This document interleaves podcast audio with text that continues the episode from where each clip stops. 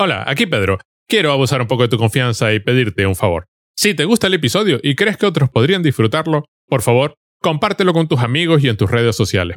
Eso nos ayuda muchísimo. Más que las estrellitas de iTunes. Y por supuesto, si tienes algo que decir, llevarnos la contraria, matizar lo que hemos dicho o simplemente contarnos qué te ha parecido el episodio, en la descripción encontrarás todas las formas de ponerte en contacto con nosotros. Y siempre, siempre, siempre, gracias por escucharnos. Ya te dejo con el episodio.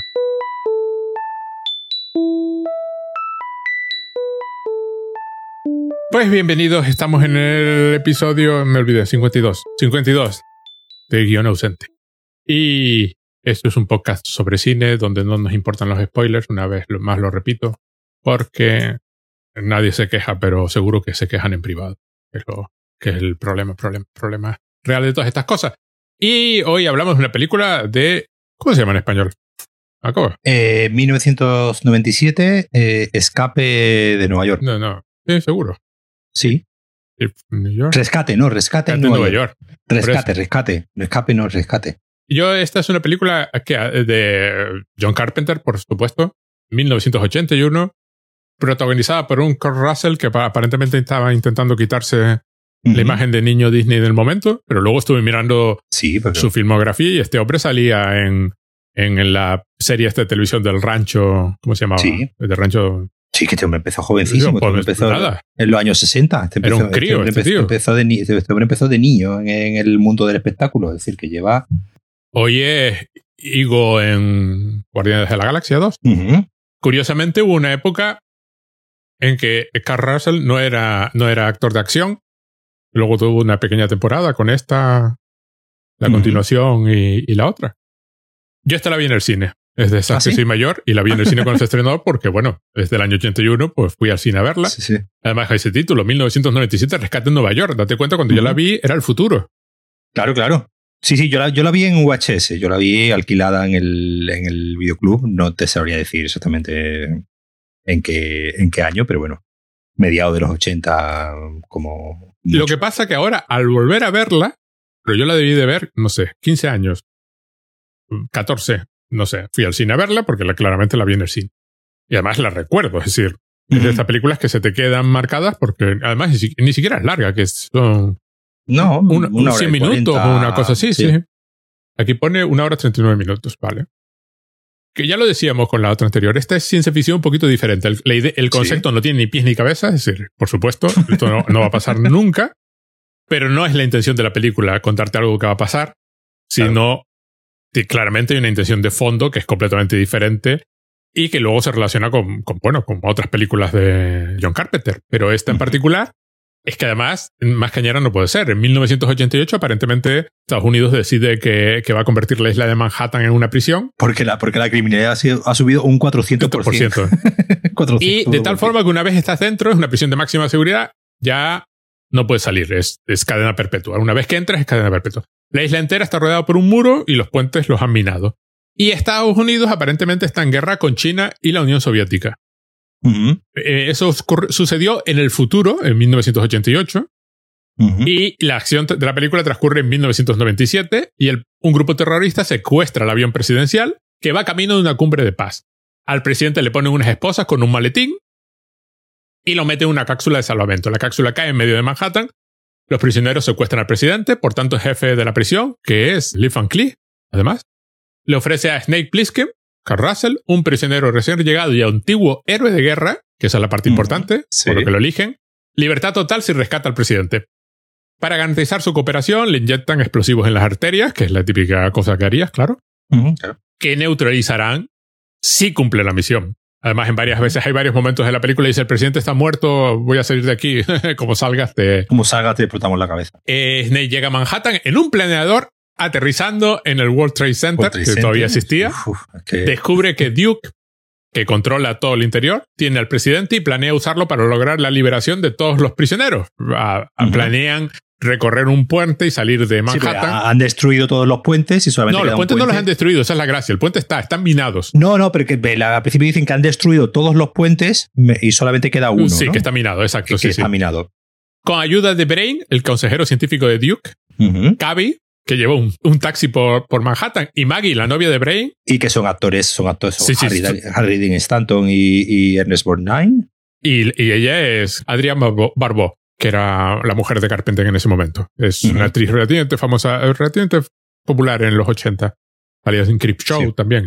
El, y Maggie, la novia de Brain, Slade logra llegar al cuartel general de Duke y da con el presidente, pero es capturado. Le obligan a pelearse contra un fortachón. Claro, esto no puede faltar, es una película de uh -huh. cárcel. Brain y Maggie logran liberar al presidente. Tras matar al fortachón, Snake se encuentra a Brain, Maggie y al presidente en la azotea del World Trade Center intentando escapar en el planeador. Pero los prisioneros destruyen esa vía de escape. Una vez en la calle, se vuelve a encontrar con Cavi, que ha conseguido el contenido del maletín presidencial, que era una cinta de cassette que contenía información sobre la fusión nuclear, que prácticamente, básicamente era la oferta de paz para la cumbre, ¿no?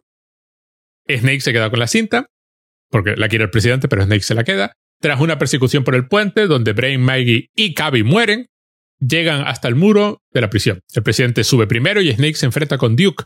Al final es el presidente el que mata a Duke desde lo alto, uh -huh. lo cual no puede ser más... completamente desquiciado ya el presidente. Sí, completamente desquiciado. Hawk salva la vida de Snake justo a tiempo. El presidente se prepara para una emisión en vivo con los líderes y pregunta a Snake qué quiere por su ayuda. Bueno, antes de esto, Snake le ha entregado la cinta, antes de que le salven la vida, a, a Hawk. El presidente se prepara para la emisión con los líderes y pregunta a Snake qué quiere por su ayuda. Snake solo quiere saber qué opina de la muerte de todos los que ayudaron. El presidente da respuestas así como muy tontas, anodinas y despreocupadas en plan político, y Snake se va asqueado. Al reproducir la cinta, lo que se oye es una canción, la canción preferida de Cavi, y mientras tanto, Snake se aleja destruyendo la cinta real y aparentemente condenando al mundo a seguir en guerra. Esta película tiene una intencionalidad política de fondo súper evidente cuando las ves con más de 50 años, como es mi caso. Supongo claro. que si la ves con, la ves con 15, porque es de las de mala leche. Sí. Mala leche. Vamos a ver, para empezar. Mira qué profética es. Han construido un muro alrededor de Manhattan. Luego, la isla de la libertad. Sí. Es, es, bueno, es un centro. Liberty Island. Sí, Liberty ¿verdad? Island, donde está la estatua de la libertad, es el centro de control de la prisión y el centro de control de lo que aparentemente es un estado totalitario uh -huh. y, y, policial. El presidente mata con una ametralladora a un hombre negro al final. Sí. Hayes. que, que, sí, que simplemente intenta escapar de, de la prisión, ¿no? Hay una guerra con, perpetua contigua y el presidente es, pues aparentemente un hijo de puta como cualquier otro sin mayor, otro. Sin, mayor sin mayor problema. Es la típica película que está todo el rato preguntándose por qué estos están dentro de la prisión y estos otros están fuera de la están prisión. fuera.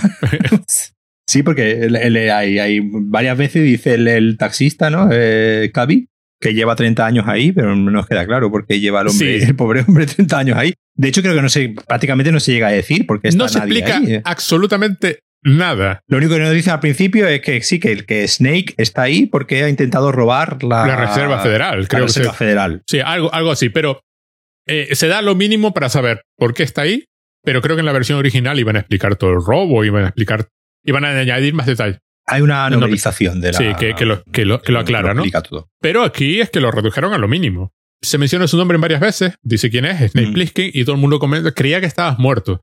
Sí. Eh, aparentemente es un nombre conocido, es un héroe de guerra relativamente conocido que ya tenía experiencia con ese tipo de planadores, en, creo que en Leningrado comentan. Sí. Y por eso lo eligen para, para y ya que está ahí.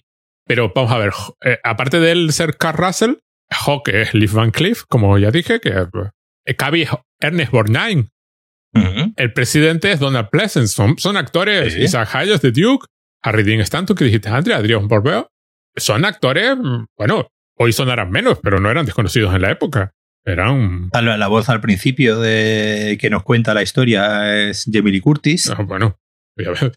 Era amiga de Carpenter y, y, la llamó para que pusiese la voz al principio. Y claro, es de estas películas donde la trama es lo más absurdo que hay. Es decir, primero, cómo secuestras el avión presidencial, cómo consigues llevar el, el, avión presidencial volando por encima de, una, de, lo que es a todos los efectos una prisión de máxima seguridad, porque solo hay una cinta con el secreto de la fusión nuclear eh, y todo este tipo de cosas. Pero la idea no es esa, claro, por supuesto. La idea es que Snape Plissken, como comentábamos cuando hablamos de, de, John Wick, tiene su propio código de honor. Sí. No se traiciona, no se deja atrás a, a los compañeros. Y hombre, se murieron, es decir, se murieron para salvarte a ti. No sé. Sí, el presidente responde que bueno, que él agradece el sacrificio todo, todo, hecho. Lo típico, toda la nación agradece el sacrificio. Agradecemos el sacrificio que habían hecho porque, a ver, el cine de, de, de John Carpenter, eh, cuando quiere, obviamente, eh, cuando no quiere, ¿no? Y ya me, probablemente, bueno, en su segunda película, la de Asalto a la comisaría 13, ¿no era? 13, sí. Mm. Es un cine, es un cine muy. Siempre, siempre, ha, siempre, como he dicho, siempre ha sido un cine muy, muy político. Y aquí estamos en, pues eso, estamos en el año 81 con Reagan cuando llega al poder. Eh, eh, bueno, siempre se, se habla de, de, de, los 80, ¿no? Como el, la, la, década de, de Reagan y, y Thatcher hay multitud ¿no? de, de, obras, eh, bueno, se me viene a, la cabeza, no solamente en el cine, ¿no? se me viene a la cabeza Watchmen de, de Alan Moore, pues en cierto modo es un producto también de, de, su época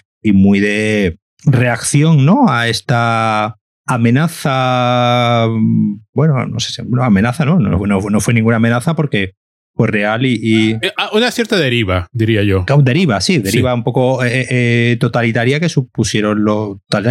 Tampoco totalitaria, pero sí...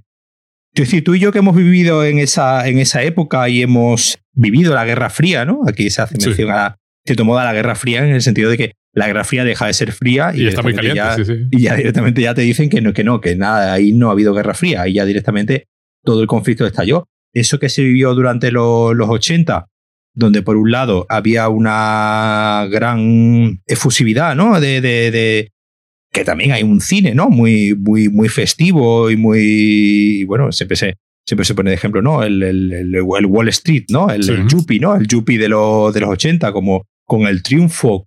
Pero bueno, ese triunfo siempre enfocado como pasar por encima del otro. Sí, sí. Es decir, esa idea, esa idea del tiburón nace un poco esa, esa idea de tiburón ¿no? que tenemos hoy con el, tema este de los traders y, los, eh, y las criptomonedas y tal y cual, nace en los 80, ¿no? Esa idea del tiburón financiero, del pez grande comiéndose al pequeño y de aprovechar todas las herramientas que me da el sistema, porque mientras sea legal, la ética no tiene ningún... Ningún papel, sí, sí. Ningún papel, ¿no? John Carpenter, pues, eh, comienza en los 80 haciendo escape de Nueva York, pero terminaría los 80 con un Day Live, ¿no? Con un estamos eh, con un Están vivos que ya directamente es su película más abiertamente política, una, una película ya realizada a final de los, de los 80 o se me viene a la cabeza el remake que hizo después de El pueblo de los malditos, parece que está muy muy muy muy interesante, que, que es una película que ya es la del pueblo de los malditos, en su momento, una película del año 95, pero ya en su momento la, la original también era una película muy abiertamente política, con el miedo de la bomba atómica, ¿no? Una película de los años 50, creo, creo recordar, ¿no? La, la, la original, donde, pues, como, como ya hemos hablado, todo el Twilight Zone y eh, todo, toda la, todas estas eh, series de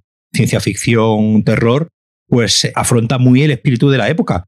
Esta película, ambientándose en un futuro, en un futuro 1997, 10 años, prácticamente 15 años de, después, eh, es una película distópica, en el sentido de que, bueno, nos está planteando una sociedad eh, eh, que es peor que la que tenemos, pero en el fondo lo que viene Carpenter a decir, como sigamos así, vamos a acabar aquí. Exacto. vamos, a acabar, vamos a acabar aquí. Pertenece a esa serie de películas de, oye, ten cuidado con el camino que llevamos porque el camino desemboca en este punto.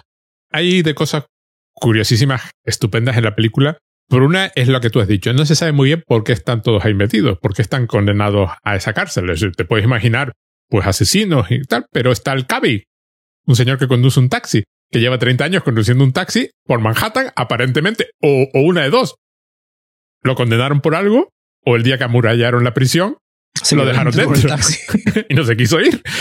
A mí una cosa que me hace gracia, claro, obviamente, como tú decías, como, como, idea, como idea en sí es absurda, en el sentido de que, bueno, claro, sí, vale, los encierras todos ahí y ahora qué, y ahora qué haces. Como en la película, de vez en cuando, te va dejando caer cómo funciona logísticamente la, El, el, asunto, ¿no? Como de vez en cuando un personaje comenta, sí, porque claro, pues lo primero que piensas es, bueno, ¿y esta gente qué hace? ¿Se muere de hambre? ¿Come? Le llevan comida, quién organiza la, comida, el reparto de comida, eso como, cómo va y hay un momento que un personaje comenta así, porque llevan varios días sin repartir comida, pero no te queda claro tampoco cómo funciona el... Porque supuestamente lo dicen al principio, ¿no? Ahí no, no hay reglas, ¿no? Es un mundo sin reglas, es un mundo, es un mundo sin, civilización, es decir, eh, ahí mandan a todos los prisioneros y que ellos se, se, organicen. Por ejemplo, están estos salvajes que viven en las alcantarillas, que salen en un cierto momento dado y, y, y, se llevan, se entiende que para comerse, a una chica que pasaba por allí. Sí, una chica que pasa por allí que, que parece que de repente va, esa chica va, creo que es uno de los primeros contactos sí, que ¿no? Parece que esa, chica, esa chica va a tener alguna presencia en la película. Es, la, es una de las primeras veces también que alguien lo reconoce a, a él y ya empezamos a, a, entender que él, en cierto modo, tiene una aura mítica. John Carpenter no ha hecho ninguna película de, del oeste, no ha hecho ningún western, pero mm, que no, deja, no deja de estar jugando. La película que hablábamos antes, la de El asalto a la comisaría 13, por ejemplo, podría ser una película del, del oeste tal cual, porque al final no deja de ser dos espacios, ¿no? unos encerrados en una dentro de la comisaría, entre un grupo de humanos encerrados dentro de una comisaría y otros fuera pegando el tiro. Al final no deja de ser una película. Esto aquí juega mucho con esa mítica del oeste, ¿no? Con esa mítica del lugar salvaje y el personaje que tiene que buscar un cierto código moral para no asimilarse a esos, eh, a esos salvajes y obviamente esa idea del mito, ¿no? Esa idea del, del, de, este, de este Snake Plissken que, al que todo el mundo conoce y digamos como que abre, abre incluso puertas, ¿no? En cuanto se menciona su nombre, pues... Eh, sí, sí, sí, abre puertas, abre literalmente una puerta. En un literalmente abre una, una, puerta cuando van a ver al, a Brain, al, al personaje de Harry Dean Stanton, pero como digo, es, es, es, un, es un concepto muy, del, muy de película del oeste, ¿no? Muy de, muy de, de hecho, decía, decía Carl Russell que es, digamos, sus dos referentes a la hora de interpretar el papel fueron John Wayne y Clint Eastwood. Lo que dice mucho de, de un poco la, la intención en ese sentido. Además, por ejemplo, eh, todos los que mencionan el hecho de que yo te creía que habías muerto, acaban muertos. Sí. Todos los personajes que dicen eso. Entonces, eh, si lo sabes antes de ver la película, te va, te va provocando eh, temor porque algunos personajes simpáticos, claro, mueren, ahí mueren absolutamente todos los que ayudan a, a, Snake a escapar. A otros no sabes muy bien por qué están. Brain se, da a entender que es un ladrón como, como Snake uh ¿no? Pero también, también se conocían. Eh, de hecho, Snake desconfía de él. El personaje de Adrian Barbeau tampoco se está muy claro por qué está en la prisión. Además, es una película curiosa porque hoy en día eh, creo que Estados Unidos tiene la mayor población carcelaria por habitante. Sí. Es uno de los países que tienen más gente en prisión. Con lo cual la película no va muy desencaminada en ese mundo. No es que el crimen haya aumentado, han, aumentado las razones para mandar a la gente a la cárcel y además lo de la privatización de las cárceles y ese tipo de cosas. En ese aspecto, la película básicamente lo que está diciendo es, si no sabes por qué este está aquí, es que a lo mejor te podría tocar a ti claro. Es que eso podrías acabar aquí. Y lo divertido es que hay, un, que hay una cierta civilización en Manhattan. Javi comenta, no vayas por tal zona, vete por tal otra. Hay zonas mejores y peores. Lo comentábamos en el anterior episodio, pero aquí ya hay una referencia directa a Solar Opposites. En Solar Opposites, el, comentábamos el otro día, ¿no? La, el, la, pared. El terrario, la pared del terrario. Bueno, en la primera temporada, digamos, el que dirige la presión es, de Duke. Es de Duke, sí, sí. Es exactamente el mismo, es decir, es una, es una clara referencia a esta película. Y ahí ocurre exactamente lo mismo, ¿no? Eso no deja de ser una, una prisión, en este caso montada por un extraterrestre, a una serie de personas condenadas por haber hecho, por haber hecho algo que le ha, le ha molestado al, al, extraterrestre. En, en Solar Opposite el personaje en ningún momento lo hace de forma gratuita, sino alguien le, le molesta eh, eh, porque está hablando en voz alta, pues lo reduce y lo condena a, a, vivir en ese, en ese espacio. Y me hizo mucha gracia, pues eso, el, ver que eh, directamente han cogido al, al, líder, digamos, de la, de la cárcel que se llama exactamente igual. Claro, es lo que tú comentabas. Y es al final ese, ese, ese es el miedo del, del, Estado represor. Y bueno, un poco que era Bertolt Brecht, ¿no? El que el de lo, yo no era y, al final vinieron a por mí. exacto. Cuando empiezan a, a, ir por uno, pues llega, llega un momento en el que siempre va a haber que por siempre no el, el, eterno conflicto entre seguridad y, libertad, ¿no? ¿A qué precio, a qué precio ponemos nuestra libertad para, para estar seguros? Aquí lo que hacen es directamente, pero tampoco, tampoco se da a entender, no se ve, en la película no se ve en ningún momento el resto del, del mundo, pero tampoco nos da a entender de que el resto del mundo esté mucho mejor de lo que está el interior de Manhattan. Estéticamente hay una diferencia muy importante. El, el- el espacio que vemos fuera es el, de la, es el del centro de control, que es luminoso, alta tecnología, sí. lucecitas encendiéndose y apagándose continuamente, luz perfecta, todo se ve, y la prisión, que es oscura, tenebrosa, luz en algunos puntos, hay electricidad en algunos puntos, aparentemente se extrae petróleo, y Brain es el que fabrica la gasolina. La importancia de Brain en toda la película es que él dice tener un plano de las minas del puente, con lo cual le permitiría atravesarlos a todos, ¿no? ¿Cómo consiguió el plano? Pues nada, es lo de menos y es totalmente irrelevante. Da igual. Eh, Lo interesante es que hay pequeños núcleos de civilización. Cuando encontramos a Cavi, está asistiendo a un vodevil Sí, y están cantando una canción de Ven a Nueva York. Sí. Pero lo divertido es que la canción, cuando te das cuenta, está, está listando crímenes, sí. que es por los que acabas en, en la cárcel. Hay electricidad en algunos puntos, el coche funciona, el taxi va y viene por ahí. Pero hay momentos geniales como ahora vamos por. Vete por Broadway. Por Broadway, sí. Por Broadway no. ¿Qué le pasa a Broadway? Y pasas por Broadway y lo que hay es un montón de gente tirándote piedras, aparentemente.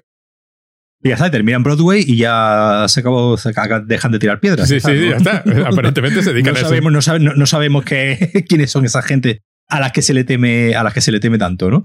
Y luego está eh, Duke, que tiene varios coches, va, va siempre en caravana con varios coches, y su coche es un Cadillac que lleva delante dos tremendos candelabros eh, Sí. eh, eléctricos. Ya en plan, es el presidente de Estados Unidos. Claro. Duke, hay un paralelismo entre los dos. Y hay una escena genial donde encuentran a Ernest Borgnine, eh, el Brain y Maggie se los encuentran, y se encuentran al, al presidente y el presidente lleva una peluca rubia, Sí. una peluca de mujer rubia. Y creo que fue el propio Donald Pleasence el que se la puso, Mm. en plan, sí, están sí. intentando humillarme, pues me, voy a- me pongo la peluca la peluca rubia. También en un momento dado lo tienen ahí colgado de una pared y Duke le está Sí, disparando, sin, está disparando. sin acertarle, claro, le está disparando en Mm. contorno, ¿no? Pero hay todo un juego continuo entre los que están dentro y los que están fuera. Y, y lo que tú decías antes. Exactamente, ¿qué no han hecho todavía los que están fuera para no acabar dentro? Para no acabar ahí. Luego, una cosa que yo no aprecio tan claramente, pero aparentemente se aprecia si eres nativo, es que el Donald Pleasant está hablando con acento británico Sí. Sí, porque es británico. porque es británico.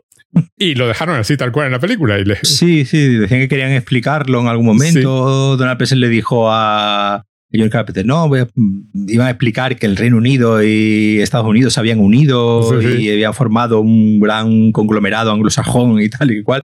Y John Carpenter le dijo, mira, déjate el acento británico y ya está. y ya está. que- No, te preocupes. no. porque la película no va de eso. Claro, es decir, eh, eh, eh, viendo, viendo la, la- la- la película, lo que se, lo que, lo que se, se ve es primero una. es la película más cara que había hecho John Carpenter hasta la fecha. Es decir, John Carpenter ya había hecho Halloween, eh, bueno, venía de, de hacer Halloween, eh, venía de hacer La Niebla, es decir, ya había tenido varios, eh, varios éxitos. Y esta es, como digo, la película más cara que la había hecho.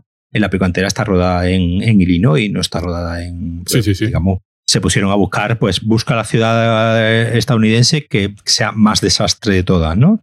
Y pusieron a un señor a, a buscar a buscar una ciudad que eh, les permitiese, digamos, tener que decorar lo menos posible y eh, que ya estuviese de por sí ya Hecho no asquito, sí, sí. hecha un asco para no ahorrar dinero. Eh, es una película sencillísima en el sentido, eh, primero narrativo, lo estamos comentando, da, da- da la información justa ¿no? sobre, el, sobre el lugar, el tiempo y el espacio. Hay un minuto inicial, digamos, de, de puesta en contexto, que, que- que es donde explica lo de lo del sistema de la, de la cárcel, digamos, explica un poco el high concept de la, de la película, pero después es una película que ya no solamente narrativamente, sino visualmente, es decir, la, la forma que tiene eh, de resolver la mayoría de las escenas, es una película de una sobriedad, incluso yo diría de un, de un clasicismo muy poco habitual hoy en día. Tenía ahí una, una escena que quiero, que quiero sacar, lo que pasa que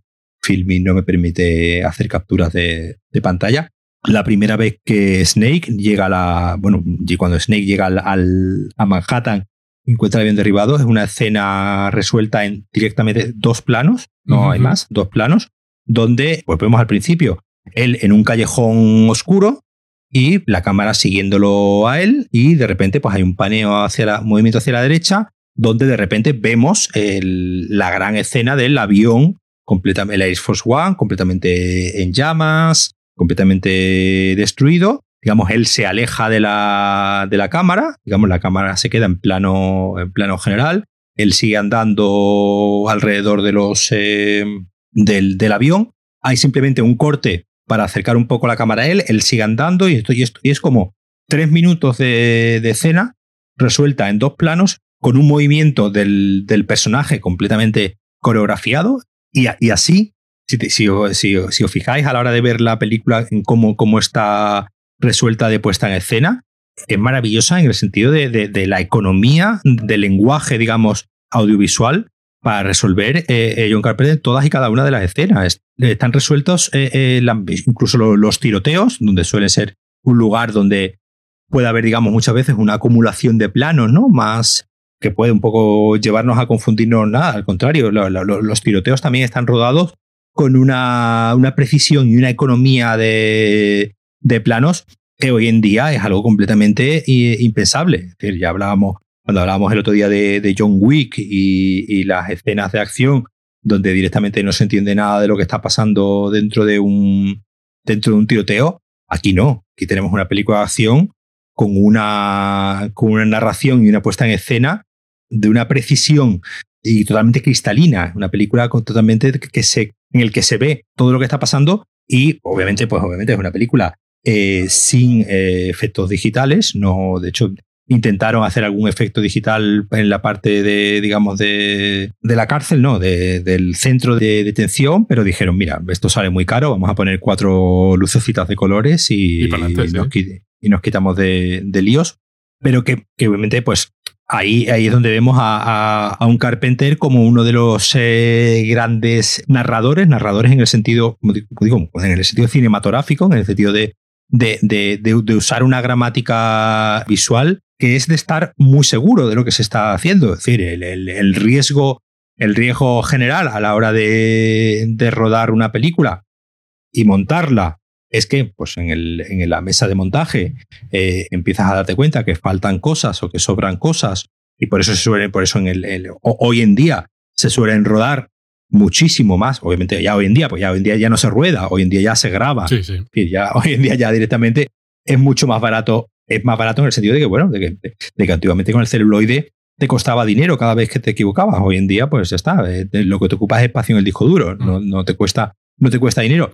Eso obviamente provoca que se ruede o se grabe mucho más a la hora de, rodar una escena de acción, por ejemplo, lo que provoca que en el montaje, pues las cosas se resuelvan con siete, ocho planos, donde es muy complicado mostrar el espacio. Y eso hace muy bien aquí Carpenter en todo, en todo momento. los espacios que te va presentando, el, pues eso, el, este, este avión en llamas, el, el vodevil, ¿no? Donde está eh, eh, Ernest Borgnine, e incluso las calles, ¿no? Aunque, aunque, aunque la, película está eh, completamente de noche, ¿no? Toda, toda, la, toda la película. Contaba John Carpenter que estuvo dos, dos meses, ¿no? Sin ver la luz del sol, porque rodaban siempre de noche y el hombre se iba a dormir todos los días a las 6 de la mañana y no se despertaba hasta las 6 eh, de la tarde.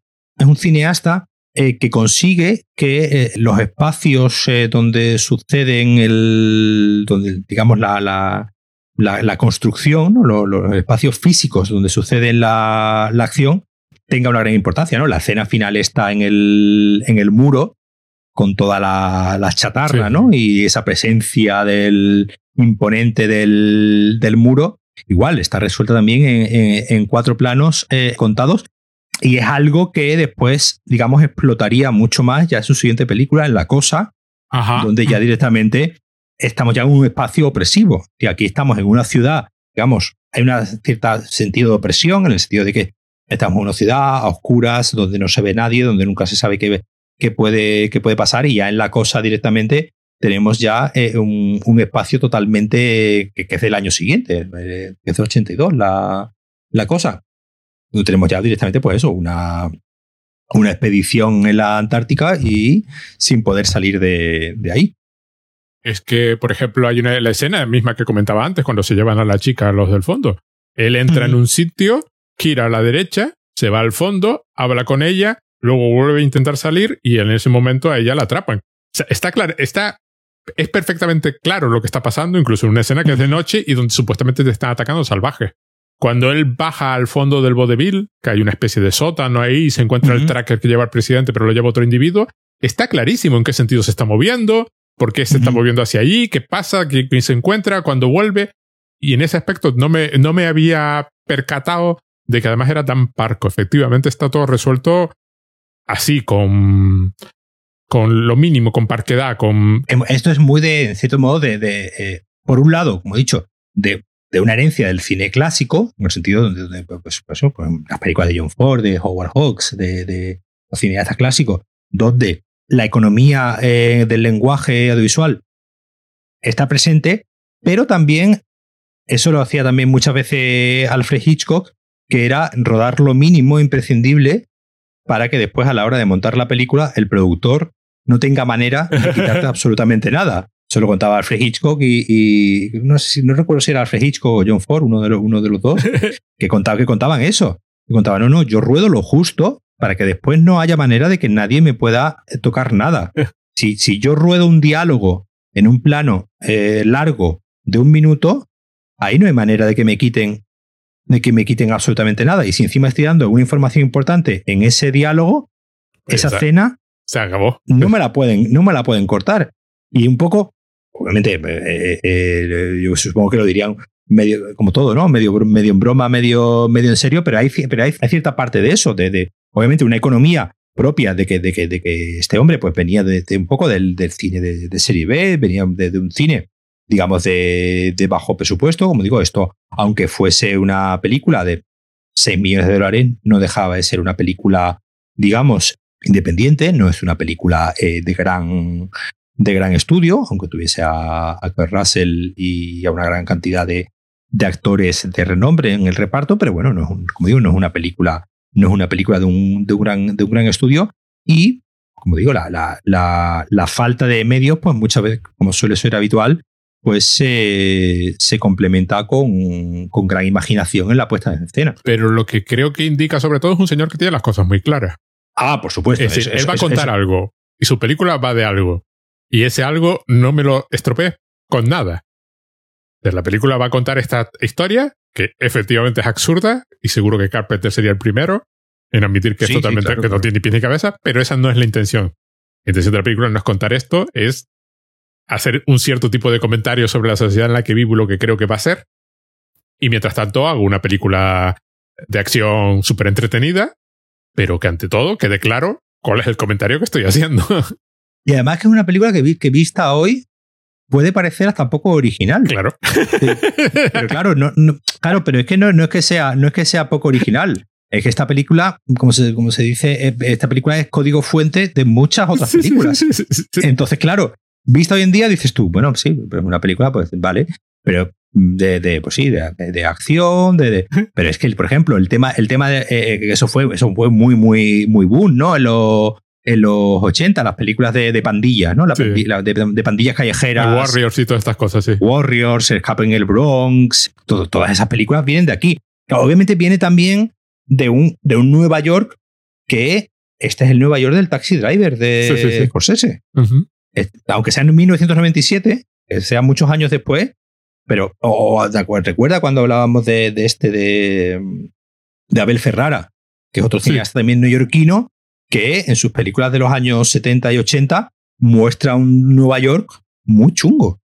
En las películas de los 80, el, el, Nueva York es o el Yuppie, de, que eso se ve, eso, hay una película de, eh, esta película de John Landis, la de, ¿cómo se llama en, español? Eh, Entre pillos anda el juego, la de Eddie Murphy y que lo cogen para... Ahí se, ahí se ve los dos Nueva York, ¿no? El, Nueva York del pobre, del muerto de hambre, del, del hecho asco, y el Nueva York de la élite, ¿no? Y el Nueva York de, eh, el, del, del, World Trade Center, del, del edificio imponente.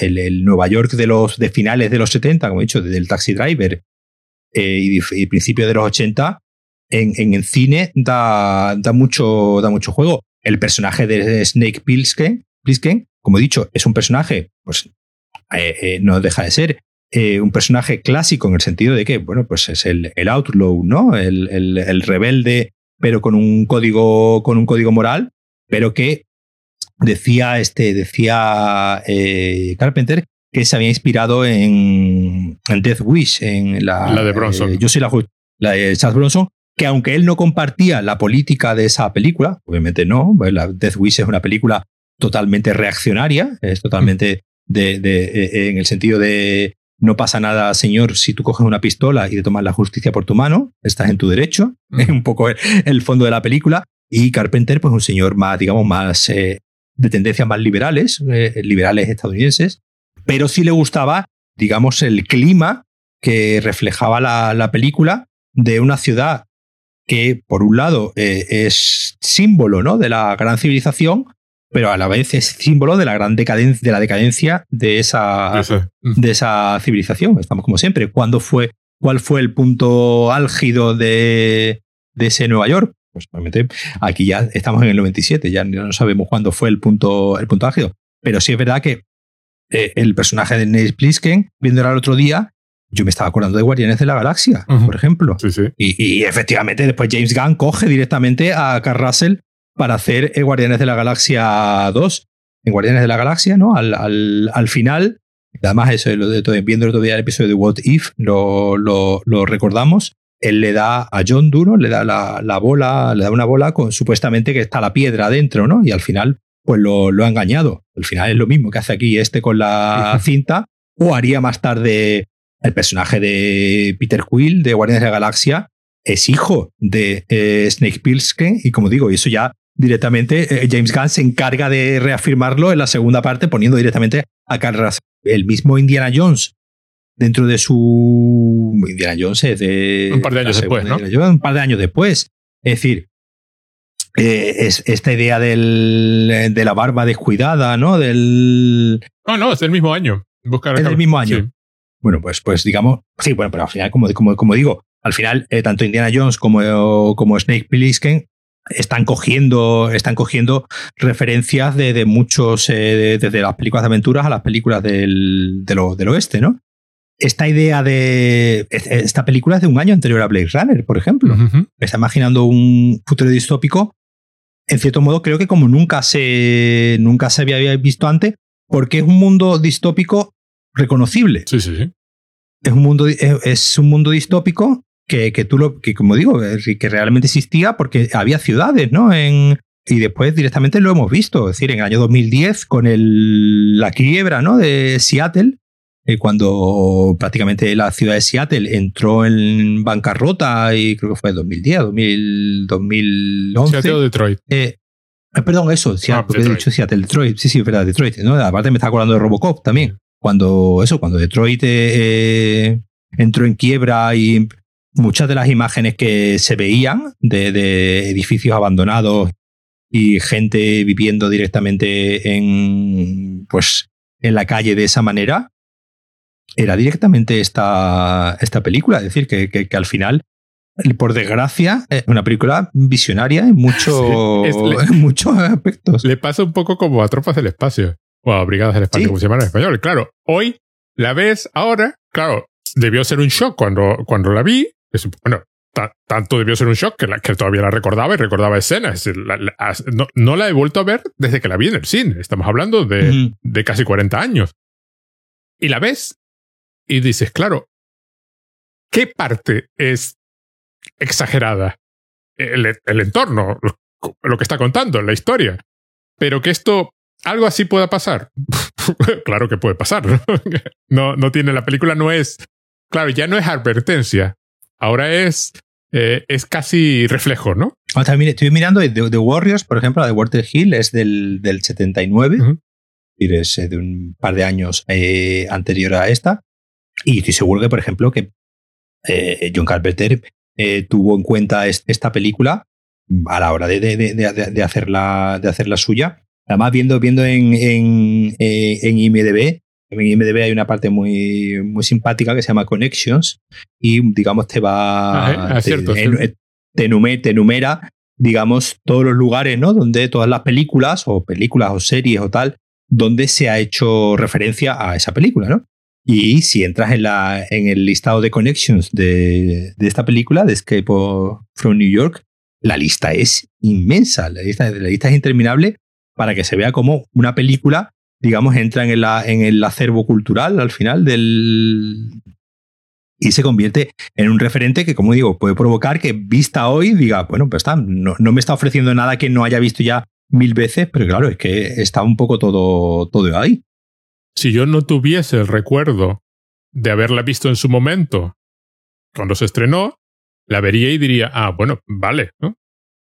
Claro, hay que colocarlo en su contexto histórico. Es la típica obra que tiene, que tiene un, que, que se hizo en un mundo determinado y hay que saber que se hizo en ese mundo determinado.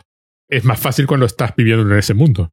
Cuando eh, llega la película en el 81 a los cines, bueno, el 82 llegaría en España, o el 83, cualquiera sabe, y la ves y dice, ah, Dios, ¿y esto? Claro, es distópica en la cara.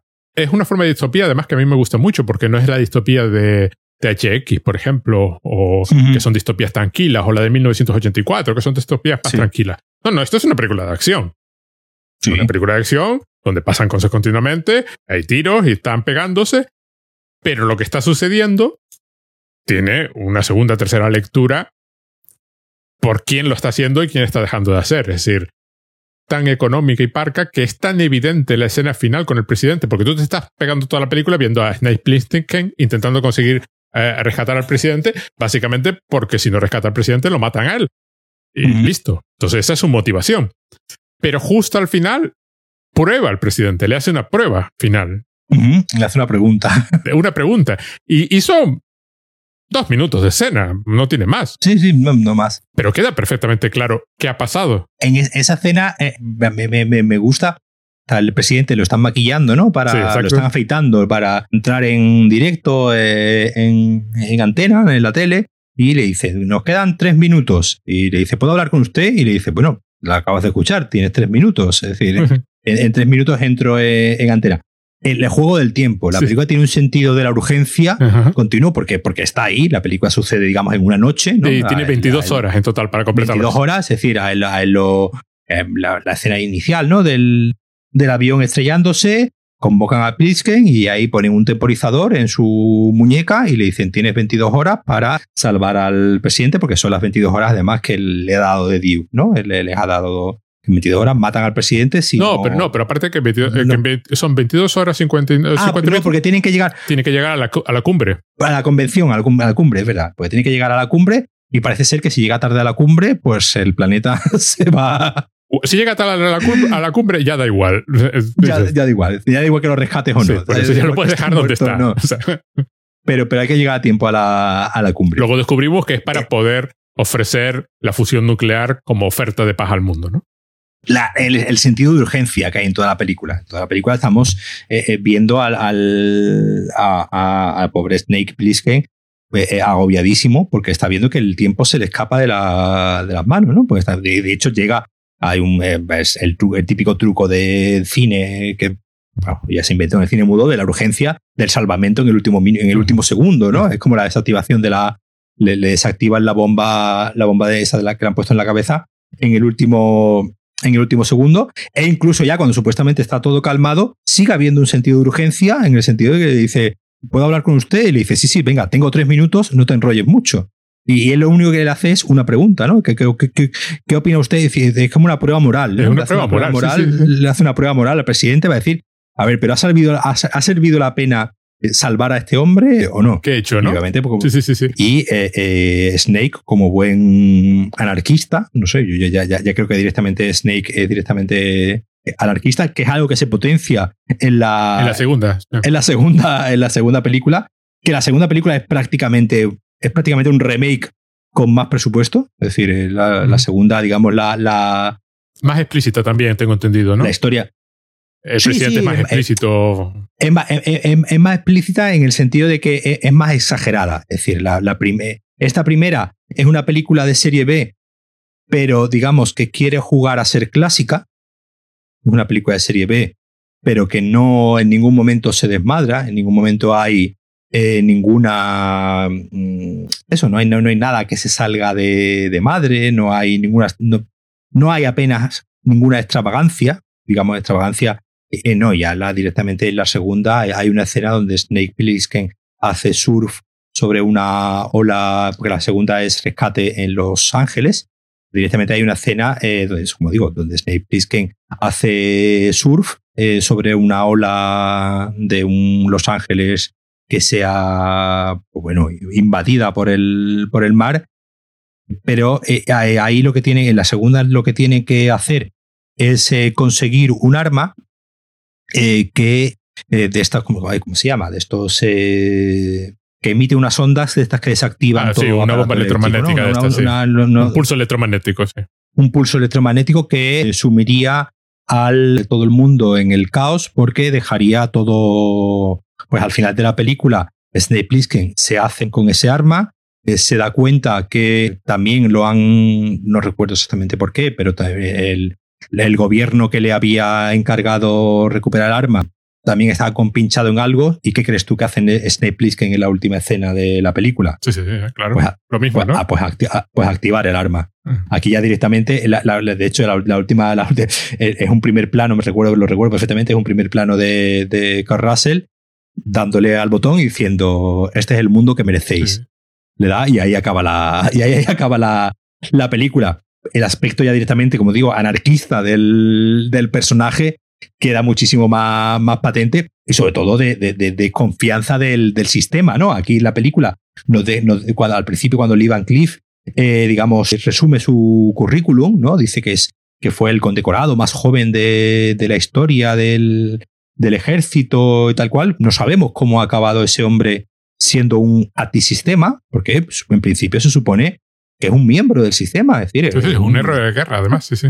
Es un héroe de guerra, es un militar que ha hecho grandes, grandes cosas, pero ¿qué habrá visto ese hombre para acabar completamente desencantado del sistema y, digamos, irse al otro lado, que es intentar robar la, Reserva Federal, ¿no?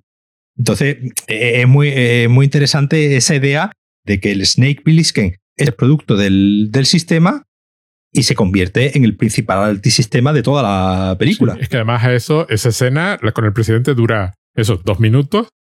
Plisken ni responde. Eh, le hace un gesto y se va. Un gesto de disgusto. Y luego comprobamos que efectivamente estaba probando al presidente: ¿te doy o no te doy la cinta? Pues no te doy la cinta porque e, este mundo no merece existir. Básicamente es lo que viene a decir. Y también debe haber un poco la idea de que lo que vio en la cárcel tampoco le pareció tan mal dentro de lo que cabe, han montado una sociedad que, bueno, pues que la monten así también, tampoco pasa nada. Es decir, van a repetir lo mismo, pues haga lo que haga, pero este, estos por lo menos que no sean, que sean otros, ¿no? Porque hay todo un. Claro, el Hawk este lo usa como instrumento, claro, es un. sí, sí, claro. Totalmente le había prometido matarlo cuando pero dice, bueno, me vas a matar y si no lo dejo para algo así como lo dejo para, otro, para otro, día. para otro día y, otro, y otro va y le ofrece trabajo y, le dice, bueno, tengo un, tengo un trabajito para ti. Sí, sí, y el otro lo rechaza y claro, ya sabes que lo vas a matar porque acá estás destruyendo la cinta que supuestamente iba a traer la paz. Claro, uno puede evitar ver eso y pensar, es que eso es lo que opina John Carpenter. Claro, está John Carpenter diciendo de la cara, es que para que esto exista así, casi mejor lo cargamos. Eh, me encanta, por ejemplo, también la escena cuando, se está, cuando le, pega, le empiezan a pegar con el fortachón. Lo ponen ahí en un ring para que se pegue con el fortachón aquel. Porque además es la típica escena que en otra película hubiese durado, no sé, 10 minutos. Aquí voy y vengo y pego y no sé qué, dejo de pegar. Tú ya sabes que Snake Plissken no tiene tiempo. Y la escena dura justo lo, lo que necesita. La escena está montada en paralelo con el con Brian, y, Maggie. y, Maggie salvando al, presidente. al, presidente. Es decir, que al final son los otros dos los que salvan al presidente mientras el pobre está eh, ahí y la pelea y la pelea termina de forma completamente abrupta. Sí, sí, totalmente. Eh, ellos tienen, tienen, unos mazos con, con, pinchos y hay un momento que aprovecha que el grandote le da a la espalda, le clava los pinchos en la cabeza y ya está. Y se quedan todos en, en silencio, como diciendo, bueno, pues ya está, se acabó la pelea, no hay, no hay más. lo mínimo que hace falta para establecer el, el, el juego, ¿no? Eh, después me encanta porque el, segundo de Duke en un momento aparece con la gorra del Cabi, del taxista. Y tú no sabes si es que lo mató y le robó la gorra, pero le dice, no, se la cambié por otra cosa.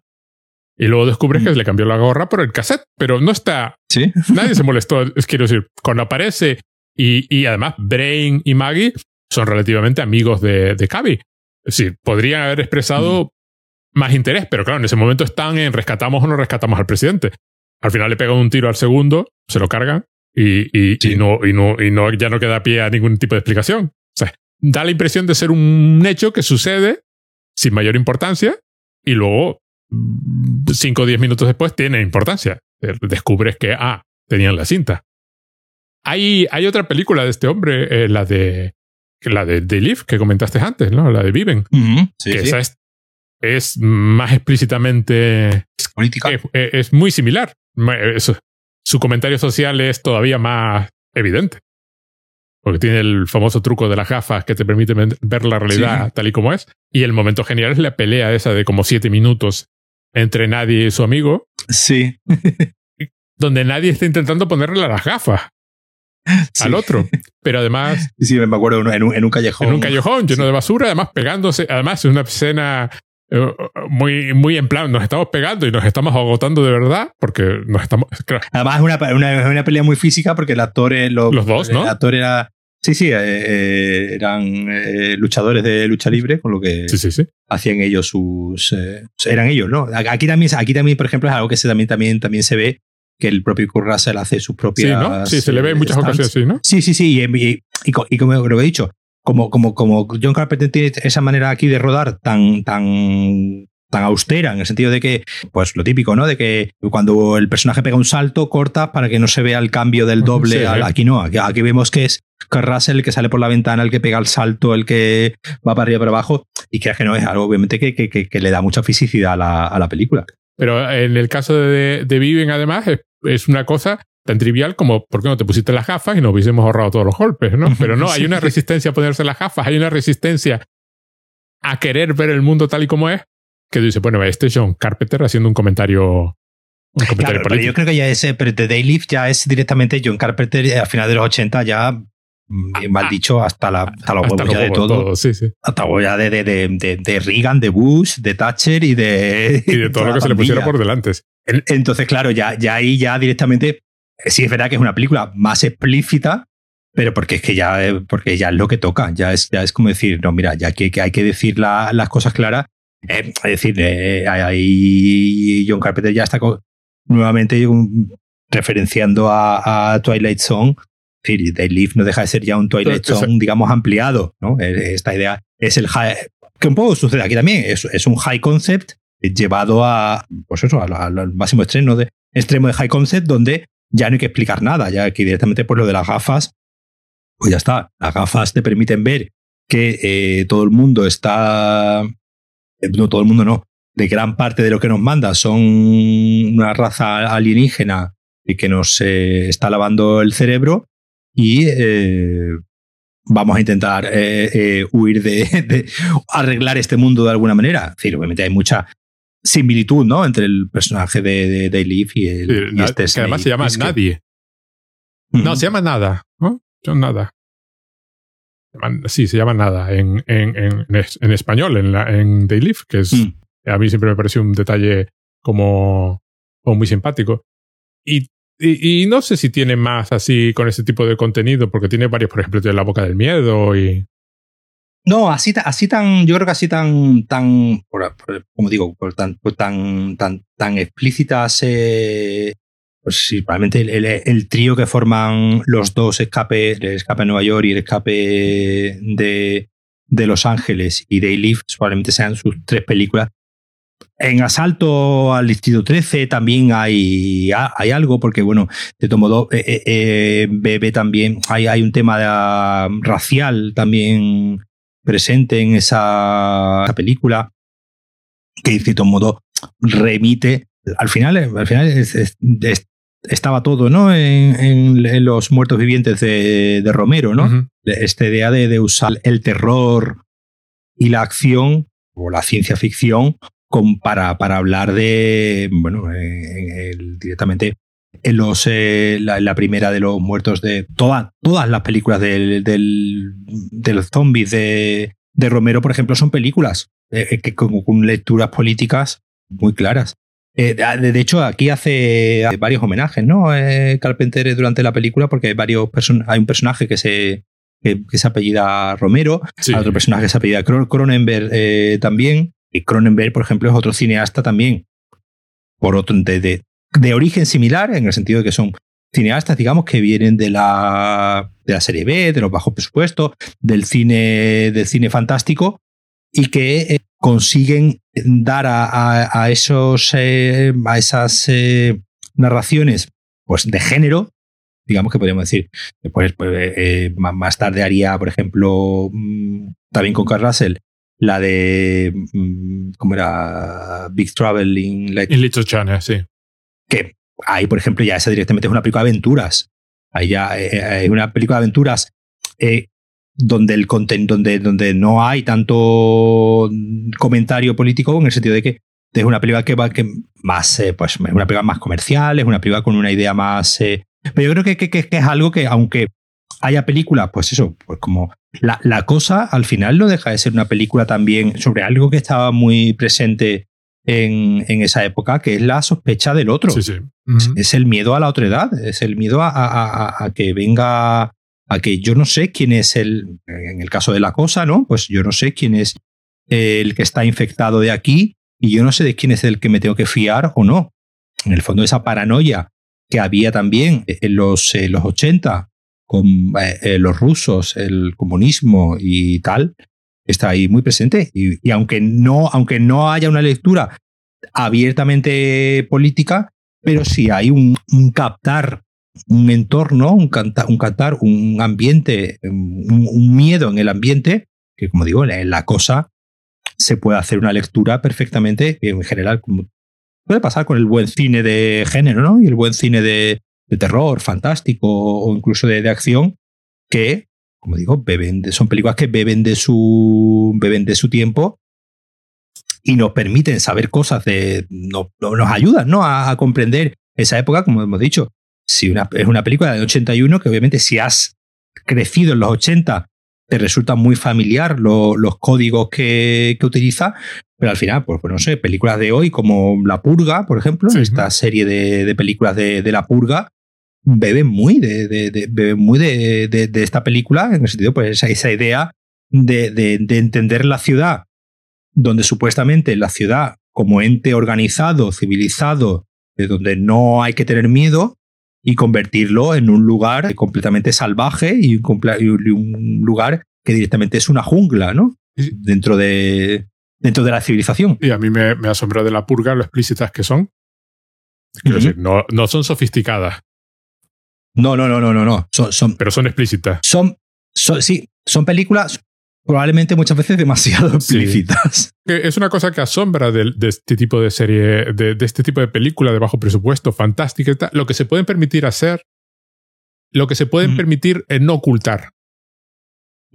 No tienen esa sensación de decoro de otro tipo de películas que tienen Sí. que que tienen que ser refinadas, que tienen que responder. No, porque yo estoy seguro que mucha gente puede ver esta película y directamente no, ni siquiera darse cuenta de que es una película política, que es una película que está Sí, sí. planteando una serie de temas. Yo probablemente no me di cuenta cuando la vi por primera vez. Exactamente, tú probablemente no te diste cuenta cuando lo has visto con 15 años. Eh, eh, la Purga, la Purga y toda la serie de películas de la Purga, por desgracia, que para, mí es algo, es algo negativo, explicitan demasiado esa idea. Es decir, eh, digamos, hay una, hay una especie de, de, de miedo a que se vea como una simple película de género. Ajá, ajá. Y entonces, digamos, eh, eh, tienen como ese, Ese puntito, ¿no? Claro. Que- ese puntito que, que- que a mí, por ejemplo, ya, complejo de eh, inferioridad. no, Tiene sí, un poquito de complejo. Sí, una especie de complejo de inferioridad que yo, yo entiendo que le pasa, le pasa un- al cine de Jordan Peele, por ejemplo, yo creo que, le, que a mí es lo que muchas veces me, me gustándome sus películas, las dos que tiene, eh, tanto Us como, como Get Out, se esfuerzan demasiado en decir, oye, que esto no es una película simplemente de miedo, que esto no es una película simplemente de, de- de terror. La primera purga es una home invasion, simplemente. Las siguientes películas de la purga ya salen a la calle, pero sigue estando, digamos, todo el tema político ahí continuamente machacado.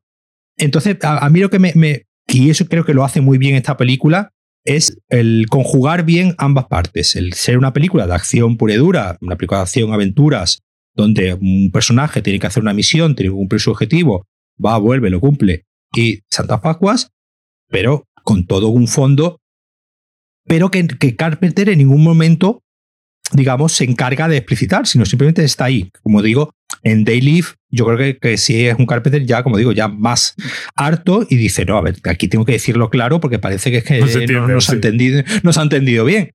Y, por desgracia, como digo, pues películas como, como La Purga o bueno, como la, las dos de Jordan Peele, desgraciadamente para mí, el discurso lo explicitan demasiado y me, y me, da la impresión que el discurso ya está fabricado de antemano antes de fabricar el andamiaje de género, mm. de género pues de película de miedo, en el caso de las dos películas de Jordan Peele, son dos películas, podemos decir, dos películas de terror, o más de acción mezcla terror, que es como son La Purga. Sí es verdad que, como tú, como tú bien has dicho, cuando el mensaje lo pones tan en primer plano y lo haces tan, tan evidente, pues llega un momento que se hace incluso de más, pues puede ser incluso demasiado infantil. Sí, el problema es que a veces que hay un problema con la sutileza, que es que la sutileza puede ser llegar, nunca sabes cuándo está siendo demasiado sutil. A mí, por ejemplo, hace, hace poco vi El Retorno de los Muertos Vivientes, la de Dan O'Bannon. La de... La de Dan O'Bannon es una en que, en que en ese universo, eh, la, primera, la primera película de Romero sucedió de verdad. Vale, vale, sí, sí. Y, lo ocultaron y hay unos contenedores con los zombies de la película de Romero en el sótano de una empresa que se dedica a vender mm. cosas para médicos y medicina y tal, ¿no? Y es una comedia de terror con zombies que, que tiene un montón de comentarios sociales Sí, bueno, en general todas las películas de, de, Romero, todas las de la saga. Sí, pero este, por ejemplo, no es de Romero. O sea, no, no, no, ya, por eso, que es una comedia de terror donde sale una tía que se pega casi toda la película desnuda, pero la película está siendo, es decir, tú la puedes ver así, como una película totalmente de zombie, con una comedia un poco cachonda de zombie. Pero en cuanto empiezas a pensar la relación de los trabajadores con el empleado y con el empleador y cosas así, empieza a salirte comentarios políticos de una película que, es, que en principio es absolutamente intrascendente. ¿no? Estoy viendo que Dan O'Bannon fue guionista de la primera película de John Carpenter.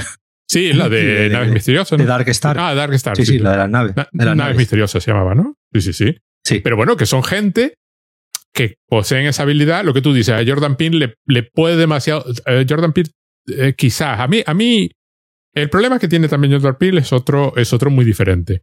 Que es que si tú haces una película de terror como As, que a mí me encantó, As me gustó un montón, ¿no? El problema está en que los de terror te vienen a preguntarte de dónde salen los conejos. Ya, ya. claro. No puedes. Eh, eh, es muy difícil. Mm, hay un, hay un equilibrio ahí que, por ejemplo, lo mantiene, lo mantiene eh, el rescate en Nueva York y lo mantiene, por ejemplo, el retorno de la noche de los muertos, el retorno de los muertos vivientes, que es el de que la película se sostenga de forma que tú la ves como una película de aventura y nadie se la plantee dos veces. Es un equilibrio difícil de mantener y, y es una demostración de que es difícil de mantener. Es decir, As tú la tienes que ver como metafórica, de principio a final. Si no la ves como metafórica, que yo no tiene ni pies de cabeza. Entonces, ¿cómo acabas con gente preguntando quién cría esos conejos. No, pero no, es, lo que la película intenta. Claro, está operando en lo que tú decías antes, en dos... Es que As no es de terror. Está usando el terror para hacer otro tipo de comentario. Esa es quizás la diferencia importante, ¿no? Claro, ahí, entraríamos en toda una discusión que, que, si quieres lo podemos mantener otro día. Hoy en día tenemos un género de, de terror en mucho, muchas veces, en muchos aspectos, como una especie de, de complejo de inferioridad, ¿no? De no, de no quiero ser simplemente una película de terror. Que es algo que, eh, eh, pues por, por, fortuna, ni Carpenter ni Romero no tenían. no tenían en ningún momento. Es decir, hay una especie de devoción por el género, ya sea acción, terror, aventuras, como quieras llamarlo. Por ejemplo, le estaba hablando la de, la de China, ¿no? La de, la de, la de Big Travel in Little China, es una película completamente desprejuiciada en cuanto a vamos a pasárnoslo bien. Es una película de aventuras pura y dura en el sentido lúdico. Es una película, además, además es una película donde Carl Russell eh, eh, eh, está ahí, probablemente está totalmente pletórico en el sentido de que tú ves que se lo está pasando bien y ves que todos se los están pasando bien porque están haciendo simplemente una película de aventuras y nada más. No hay una coartada, no hay una, un as debajo de la manga, detrás debajo de la manga que diga, no, pero esto en realidad va de. No, no, irá. pero, pero Irá, pero Big Travel Little China es una película de aventuras pura y dura y ya está. Y esto, y esto al final es una película de acción que obviamente tiene, que como película de acción funciona de 10, pero que, como le suele ocurrir a los grandes, a los grandes cineastas, detrás de esa película de acción hay, hay muchísimo que rascar. Está hecho por gente que piensa. Una cosa que comentaste antes de las pocas escenas, creo hay una anécdota en el Internet Movie Database que dice que, que no quedaba claro cuando la vieron por primera vez. La anécdota dice que JJ Abrams, que era un niño en aquella época, que se lo dijo. Mira, es que no se ve claro que Maggie muere cuando la atropella el coche. Y entonces, mm. claro, esa escena no existía. Entonces rodaron, creo que Carpenter, dice la Internet Movie, como era su mujer, a, Adrián Barbo. Un plano de ella, sí, es verdad que hay un plano de ella. El plano de ella bajo el coche lo rodaron en el garaje de su casa. Claro, sí, sí, porque lo recuerdo, Isaac Hayes la atropella a ella, pero claro, la no se le ve. contra otro coche, contra otro coche, pero no, se, ve, Y luego y es verdad, inserta, inserta un plano de ella para que se vea, para que se la vea muerta y que quede claro que está muerta. Y luego está, hay varias escenas que son estas escenas en, en línea verde de, de, del perfil de Nueva York, que va moviéndose así en plan como 3D. Claro, eso está hecho con un efecto visual físico. Con una maqueta de Nueva York a la que le pegaron tiras fosforescentes para rodar esa escena, porque hacerlo por ordenador era más caro. Era más caro, claro. es una cosa que te quedas así como, bueno, claro, la época, cómo cambiaron las cosas. Pues venga, hombre, valora, pues como, como hemos dicho, yo creo que es una película eh, muy, muy, muy divertida, es decir, muy una película de, una película de acción pura dura. Ya hablábamos el otro día también de, John Wick, pues yo, esto, yo esta la definiría como una película de acción, eh, una película de los 80, donde, donde, donde hay una fisicidad en la acción eh, muy clara, que, hay un momento en el que a Snake le, le, le clava una, flecha, y el pobre se pega, pues prácticamente los, los, últimos 25 minutos de película se los pega cojeando. es decir, que eso tuvo que ser, aparte del parche, que el pobre decía que se tenía que tirar parche cada dos por tres. Pero el parche fue de suya, por lo visto. Sí, sí, fue suya, pero decía que obviamente se mareaba, ¿no? De, de, estar todo el tiempo con el, con el parche puesto. Cosas como esa, ¿no? Que, que, decían, no, no, 25 antes, minutos antes que termine la película le vamos a clavar una, una flecha en la, en la pierna y el personaje se va a pegar 25 minutos cojeando. Y se pega, y se pega 25 minutos cojeando el pobre. Que, que, que, quieras que no, pues oye, eso para un actor tiene que ser un poco, un poco, un poco pesado. Pero es, eso, ahí te das cuenta de la, de la fisicidad que tenían estas películas de acción en, en los años 80, ¿no? Esa, esa suciedad y sobre todo ese, ese, ese retrato de, de, esa Nueva York de, decadente, que, en realidad, como hemos dicho ya, es, eh, es Illinois. Pero como digo, yo creo que es una de las grandes películas de, acción, ciencia ficción. Incluso eh, eh, tiene un momento de. El momento tú que tú has mencionado antes, ¿no? Con la primera chica que se encuentra, que de repente aparecen unos tipos, que, que, es prácticamente un momento de terror, incluso, ¿no? Porque aparecen unos tipos de la, de la nada a los que no vemos, aparecen y empiezan a hacer agujeros en el suelo y, empiezan a arrastrar a gente hacia, hacia, hacia abajo.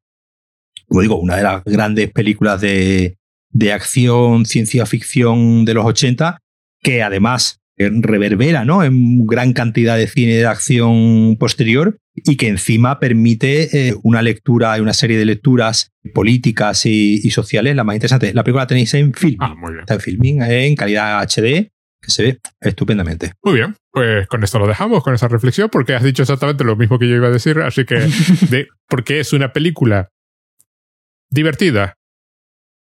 Que pues, se puede ver para pasárselo bien, porque está divertida. Sí. Carl Russell lo hace de fábula, par con palabras como pocos, menos que John Wick todavía. Y lo hace todo con gestualidad, cara, la posición del cuerpo, y, pasa de todo lo demás. Que se puede ver además como reflejo de la época y como comentario sobre la época.